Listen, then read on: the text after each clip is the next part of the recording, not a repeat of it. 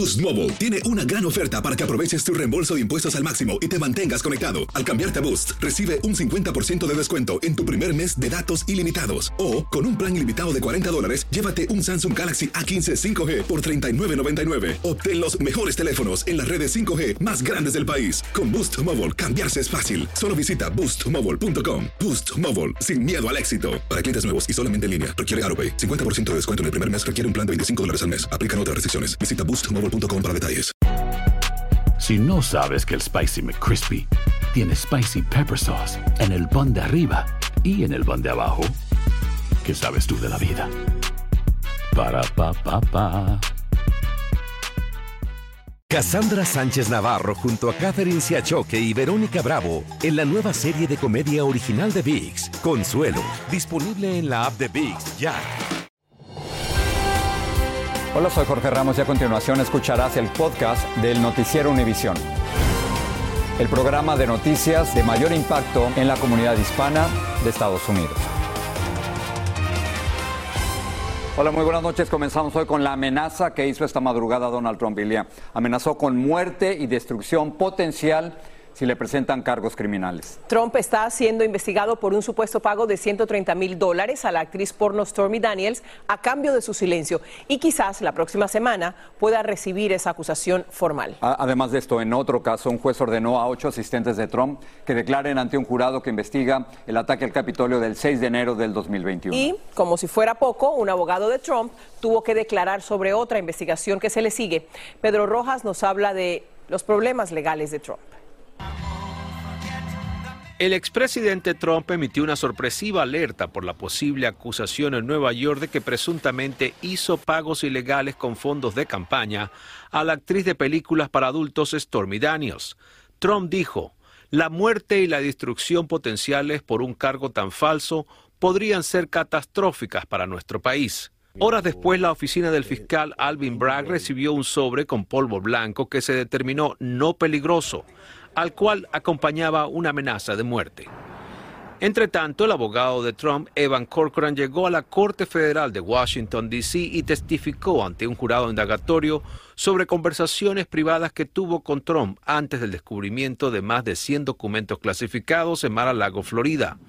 El abogado Rafael Peñarver dice que las autoridades desconfían. La Corte sospecha que hay un crimen por el medio, que se ha utilizado al abogado para promover un delito. También en la corte de la capital del país, la jueza Beryl Howell eliminó el privilegio ejecutivo que Trump y sus abogados habían defendido durante meses y ordenó que ocho de los funcionarios más cercanos al exmandatario durante los últimos días de su gobierno testifiquen en el caso del ataque al Capitolio del 6 de enero. Expertos dicen que el testimonio del abogado Evan Corcoran podría ser crucial para las acciones que podría tomar en los próximos días el fiscal especial Jack Smith. Si Trump sabía que habían más documentos en Marolago y utilizó a sus abogados para que mintieran al gobierno diciendo de que ya todo se había sacado de allí, eso en sí ya tiene un caso. Dos de los ocho exfuncionarios citados a testificar son Mark Meadows, quien era jefe del gabinete de Trump, y Steven Miller, una de las figuras más controversiales por promover duras políticas migratorias. En Washington, Pedro Rojas, Univisión. Y seguimos con este tema porque en los próximos días Donald Trump podría convertirse en el primer expresidente de los Estados Unidos en ser acusado de un crimen y quizás arrestado. Hace poco le pregunté a dos legisladores, un demócrata y una republicana, si esto es justo o solo politiquería. Para la nación es algo sin precedente, pero a la misma vez reafirma el sistema de justicia criminal y fortalece nuestra democracia, saber que nadie pero nadie, ni siquiera un expresidente, está por encima de la ley. Yo creo que sin duda que tiene dotes de política. Yo lo único que espero es que no le hagan daño al país en sentar un precedente de por querer sacar a un candidato presidencial del juego, manchen lo que es la institución judicial. Discutimos el posible arresto de Donald Trump y mucho más este domingo en Al Punto. Vamos ahora a la frontera con México con un abandono y un rescate. Un agente de la patrulla fronteriza encontró un niño de poco más de un año al que un coyote abandonó cerca del río Colorado. Todo quedó captado en cámara. Claudia Ramos está en Yuma, Arizona, con todo lo que ha podido averiguar sobre este rescate. Claudia, adelante. Muy buenas tardes y nosotros nos encontramos del lado de Yuma, Arizona. Justo a mi derecha, de este lado del muro, es México. De este otro lado, a mi izquierda, del otro lado del muro, es California. Y justo donde se encuentran esas barricadas de cemento, es ahí el lugar exacto donde este menor fue abandonado por el coyote. Como podrán ver, tan solamente esas pequeñas barricadas es lo que separaba al niño de las aguas profundas que actualmente están aquí en el río Colorado. Ahora, lo que sabemos hasta el momento es que este menor, según nos comenta el consulado de Guatemala en Tucson, tiene un año con nueve meses. Habría viajado hacia Estados Unidos para reunirse con su padre, quien vive en California, y ahora mismo se encuentra bajo la custodia de una familia aquí en Arizona. Ahora, por parte de autoridades fronterizas, ellos señalaron que todo este incidente sucedió este pasado lunes 20 de marzo en plena luz del día, alrededor de las 3 de la tarde. Esto es lo que comentaron sobre su rescate. El niño fue sumergido en el agua. Uh, los agentes respondieron de inmediato, como puede ver ahí en el video. Uh, no duró mucho tiempo solo, pero sí estaba muy cerca al río Colorado. En lo que va de este año fiscal 2023, poco más de 50 mil migrantes pequeños no acompañados han llegado a la frontera sur. Desde Yuma, en Arizona, Claudia Ramos, Univisión. Impresionante ver ese niño solito caminando, acercándose al agua. Por otra parte, la patrulla fronteriza halló a otro niño de unos dos años entre un grupo de migrantes a los que se detuvo en Texas. Una joven migrante le dijo a la patrulla que se lo había encontrado solo en el río. El niño traía un papel aparentemente con la dirección y el número del teléfono celular de su padre en Luisiana. En ese grupo también venían procedentes migrantes de China. Seguimos hablando de inmigración, pero inmigración en la frontera norte. El presidente Biden y Justin Trudeau, el primer ministro de Canadá, acordaron frenar la afluencia de migrantes por la frontera común. Esto después de que decenas de miles de migrantes cruzaran a pie desde Canadá hacia Estados Unidos y viceversa. Fabiola Galindo nos habla de este acuerdo precisamente desde el cruce fronterizo norte más usado por los migrantes. Es una pequeña avenida que ganó popularidad convirtiéndose en la meta final para miles de migrantes, pero hoy cierra sus puertas. Ellos son los últimos en ingresar a Canadá por Roxham Road, un cruce no oficial entre Nueva York y Quebec, que será clausurado. Una travesía completa, pasar todo México, Estados Unidos. A varios kilómetros de aquí llegan en autobús y abordan taxis para llegar a tiempo. ¿Qué te dijeron tus papás?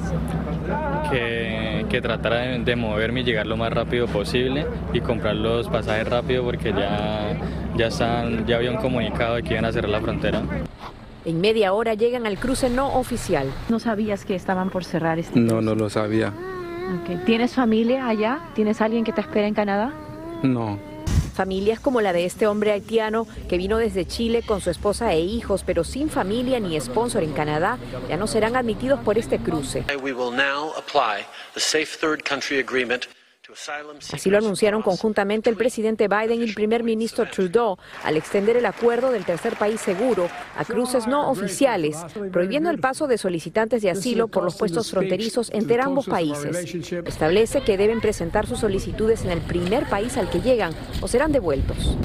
Además, Canadá aceptará a 15.000 solicitantes de asilo provenientes de países como Haití, Colombia y Ecuador por la vía oficial, pero la cantidad de personas que caminaron por este punto no oficial se duplicó en los últimos meses y la gran mayoría de los más de 40 mil migrantes que ingresaron a Canadá el último año pasaron por aquí. Familias enteras arriesgaron sus vidas caminando en gélidas temperaturas, incluso con niños. Algunos ya han sido deportados desde Canadá hasta El Paso, Texas, encadenados y trasladados en aviones. Este taxista prefiere ocultar su rostro porque critica que con este cierre las personas optarán por caminos más peligrosos. Y una vez que ingresan tienen que arrestar y seguir el proceso igual. Entonces, corriendo el riesgo en la vida de esa gente. Dice que la política no parará la migración. En Nueva York, Fabiola Galindo, Univisión. El presidente de México rechazó la afirmación de Anthony Blinken, quien es el secretario de Estado de los Estados Unidos, de que los carteles se han adueñado de algunos territorios mexicanos. Esto fue lo que dijo Andrés Manuel López Obrador. Tuvo él que decir eh, de que sí, lamentablemente, ¿no? que había regiones de México dominadas por el narco. Eso es falso. Anteriormente, López Obrador también había criticado el reporte del Departamento de Estado que denuncia torturas, asesinatos, secuestros y violaciones a los derechos humanos en México. Dijo que era un departamentito y que quienes lo hicieron sin pruebas son unos mentirosos y calumniadores. Si no sabes que el Spicy McCrispy tiene Spicy Pepper Sauce en el pan de arriba y en el pan de abajo, ¿qué sabes tú de la vida? Para, pa, pa, pa. Cassandra Sánchez Navarro junto a Catherine Siachoque y Verónica Bravo en la nueva serie de comedia original de VIX, Consuelo, disponible en la app de VIX ya. Estás escuchando el podcast del Noticiero Univisión. Una madre mexicana de Texas cuenta muy angustiada los pocos días que faltan para que su hijo, Iván Cantú, se enfrente de nuevo a la posibilidad de ser ejecutado, acusado de la muerte de su primo y la novia de este, que murieron baleados en el año 2000. A pesar de las inconsistencias que hubo en su juicio, tras 22 años de prisión, él mantiene su inocencia y espera que suspendan la ejecución. Marlene Guzmán habló en exclusiva con Iván y con su madre. Mi hijo es inocente, él no hizo este crimen y ojalá que aquí pronto van a poder presentar la evidencia donde lo puedan soltar para vivir libre. Es el mayor anhelo de Silvia Cantú, la madre del recluso Iván Afner Cantú, quien ha pasado los últimos 22 años de su vida en el corredor de la muerte en la temida prisión de Polunsky en Livingston, Texas, al norte de Houston. A menos de 30 días de su ejecución, Iván Cantú accedió a nuestra entrevista. Llegó al área de visitas esposado y vistiendo el uniforme de reo blanco. Nos sentamos a conversar con él cara a cara por medio de un teléfono. ¿Piensas en tu último día? I do think about it. And um, I've already decided that, um, you know, on that particular day, and uh, I just want to visit with my mom. Iván fue declarado culpable por el asesinato de su primo, James Mosqueda, y la prometida de este, Amy Kitchen. Cantú se siente en una carrera contrarreloj por intentar demostrar su inocencia. You'll clearly understand that I'm an innocent man and I don't belong here. Los cuerpos de las víctimas fueron hallados en una recámara dentro de su residencia en Dallas, Texas, con múltiples disparos el 4 de noviembre del 2000. Durante el juicio de Cantú en el 2001, la Fiscalía del Condado Collin presentó evidencia que incriminaba directamente a Cantú, como el hallazgo de unos jeans y calcetas con manchas de sangre en el bote de la basura del apartamento de Iván. El análisis de ADN arrojó que la sangre correspondía al de la víctima. Tanto Iván como su madre alegan que la evidencia le fue sembrada. No le dieron nada de su evidencia para defenderse y ahí lo han tenido por 22 años. Pues la fiscalía llamó a testificar a 34 personas, pero sucedió todo lo contrario con los abogados de Iván. His attorneys didn't call any witnesses. Los abogados no llamaron a ningún testigo. Mientras su actual abogada se prepara para apelar el caso y presentar una moción que suspenda su ejecución, Cantú se aferra a su fe y mantiene viva la esperanza de ser exonerado.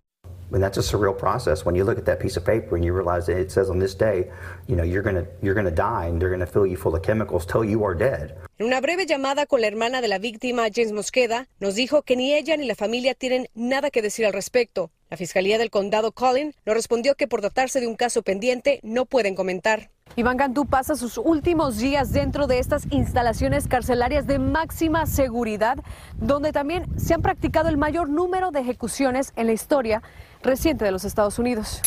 Por ahora es el último reo en la lista de ejecuciones de este 2023 en Texas. I'm by myself now. Um, everybody around me has been been executed. En Dallas, Texas, Marren Guzmán, Univisión. Milicianos presuntamente afiliados a Irán atacaron con un dron a un contingente estadounidense en Siria, mataron a un contratista e hirieron a varios soldados de Estados Unidos. La represalia no se hizo esperar. El presidente Biden ordenó bombardeos aéreos en el este de Siria. Claudia Uceda tiene el último. Claudia.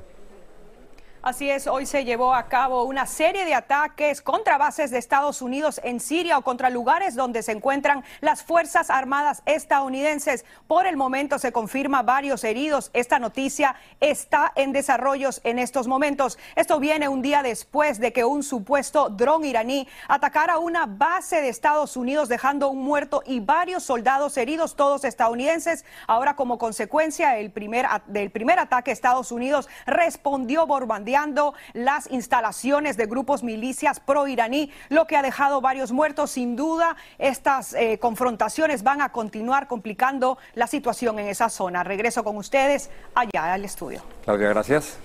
La hermana y la madre de la soldado Ana Fernanda Basaldúa, a quien hallaron muerte en Fort Hood, Texas, ya cuenta con los documentos que necesitan para viajar a Estados Unidos.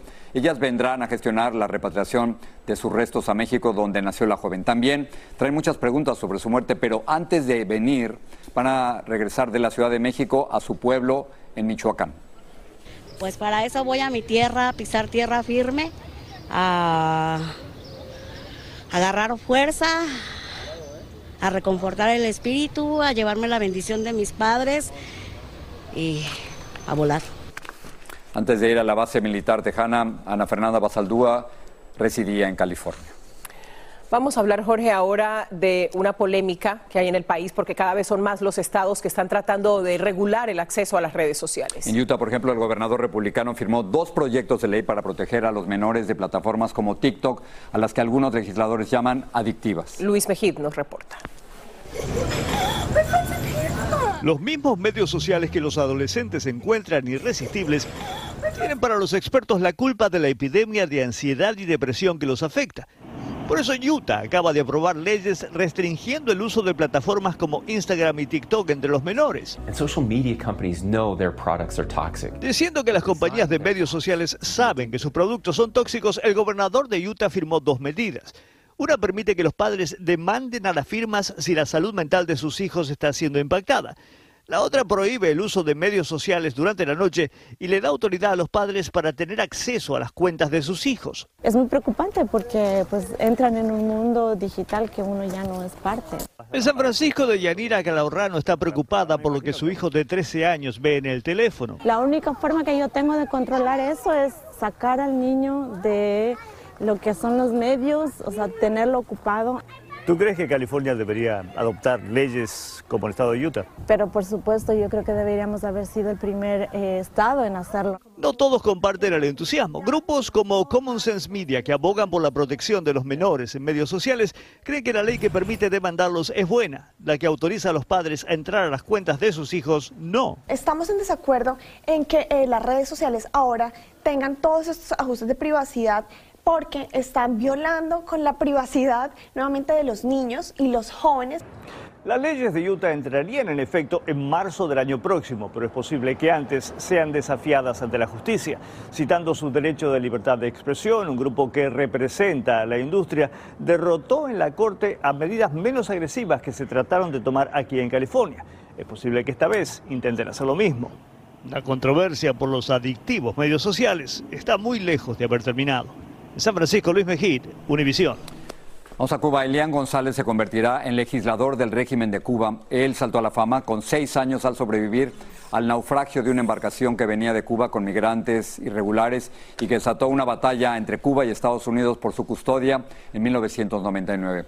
González ha sido nominado para la Asamblea Nacional. Tras su devolución a Cuba, a González lo han formado para que se convierta en un firme partidario del gobierno comunista. Mi rostro, cabello, ropa e incluso mi voz han sido construidos con inteligencia artificial para brindar una experiencia de noticias innovadora y emocionante. Mira, Tulia, ¿qué les, ¿qué les parecería que en un futuro le presentaran las noticias en un programa como este, Avatares, o personajes inventados como ella, por ejemplo, la acabamos de ver, y no periodistas de carne y hueso como Ilia y yo. Bueno, pues es que ese es el experimento, Jorge, que ya comenzó. El grupo Fórmula en México dio a conocer oficialmente a esta señorita que está a nuestras espaldas, se llama Nat. Es su presentadora de noticias creada con inteligencia artificial y es la primera en América Latina. Así que vamos con Sandra Argüelles a la Ciudad de México a conocer a quien la verdad nos quiere quitar el puesto. Hola Sandra y gracias por la entrevista para Univisión Noticias. Ella es Nat la primera presentadora de noticias creada con inteligencia artificial en Latinoamérica. Me tiene asombrado, pero nunca había hecho una entrevista en mis 55 años de carrera profesional a alguien como Nat. Neural All Technology es el significado de NAT y es el resultado de un proceso creativo que surge con la idea de brindar una experiencia de noticias innovadora y emocionante. Queríamos un personaje con, riesgo, con, con rasgos latinos y así fue como, digamos, inició el, el tema de la cara. ¿no? Posteriormente eh, le metimos especificaciones del tema del cabello. Recientemente debutó en las plataformas digitales de Grupo Fórmula, medio de comunicación en México donde fue creada. Me gustó mucho porque es muy guapa y muy linda, pero me asusté porque digo, ¿cómo? Ya digo, realmente ya el, el, el futuro nos alcanzó. Aquí, en estas computadoras, surge la magia tecnológica. NAT es única y con características muy particulares que se fueron trabajando en cada proceso de mejora y adecuaciones para llegar a ser lo que hoy existe. En México existen cientos de presentadores. ¿Estarán en riesgo de perder su puesto? No vengo a sustituir ni a reemplazar el trabajo de ningún presentador. Al contrario, vengo a aportar contenido original y a innovar en el tema tecnológico. Lo que es un hecho es que la inteligencia artificial ayudará en la creación de muchos empleos. Esto abre las puertas para que muchos otros medios y, este, incluso creadores independientes pues puedan empezar a producir eh, contenido gracias a este tipo de herramientas. Expertos estiman que 38% de los empleos en el mundo serán automatizados para este año. Así que aún estamos lejos de vivir en un lugar reinado por inteligencia artificial. Desde la Ciudad de México, Sandra Argüelles, Univisión. Hay que estar abierto al futuro, ¿no? O Le falta sazón, batería y reggaetón. No se ríe ni nada todavía. nosotros sí nos reímos. Buenas noches. Así termina el episodio de hoy del podcast del Noticiero Univisión. Como siempre, gracias por escucharnos.